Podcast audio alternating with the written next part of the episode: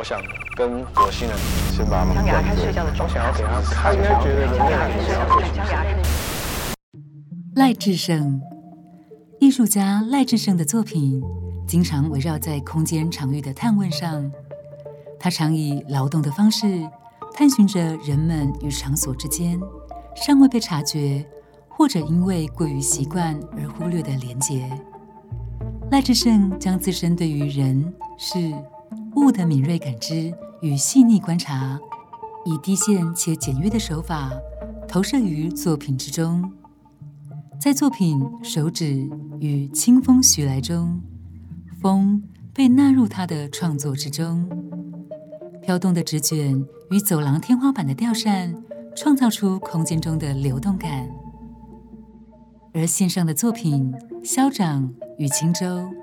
则借由网络时代随处可见的等待标志，